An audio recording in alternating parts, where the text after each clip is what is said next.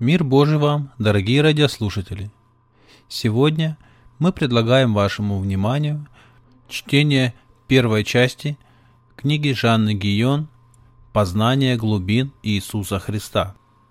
Эта книга была написана, когда Жанна Гион находилась в заключении за ее вероисповедание. Впоследствии священство эти книги конфисковывали и сжигали. Перечитывая эти наставления, мы были побуждены поделиться с вами этим драгоценным материалом, или лучше сказать, словом жизни.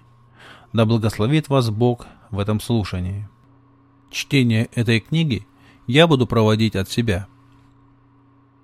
Эта маленькая книга, задуманная в великой простоте, не была написана для опубликования.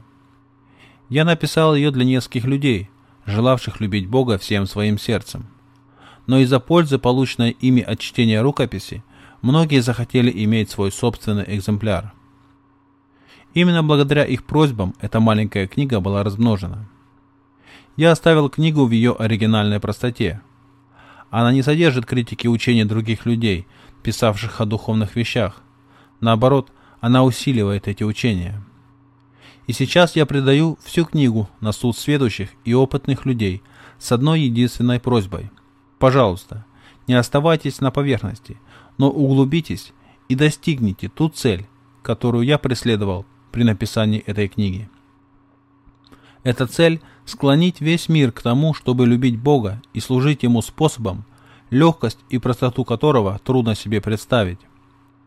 Я намеренно написал эту книгу тем дорогим простым последователям Иисуса Христа, которые, хотя и не имеют достаточной подготовки для глубокого изучения, все же желают полностью отдаться Богу. Слушатель, который подходит к этой книге без предубеждений, под простыми выражениями обнаружит тайное помазание.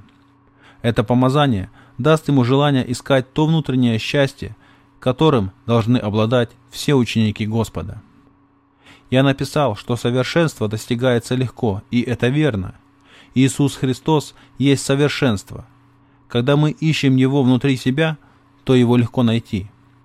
Но, возможно, вы ответите, «Не сказал ли Господь, будете искать меня и не найдете?» Иоанна 7:34. О, но ваш Господь, который не может противоречить самому себе, также сказал всем, «Ищите и найдете» Матфея 7:7.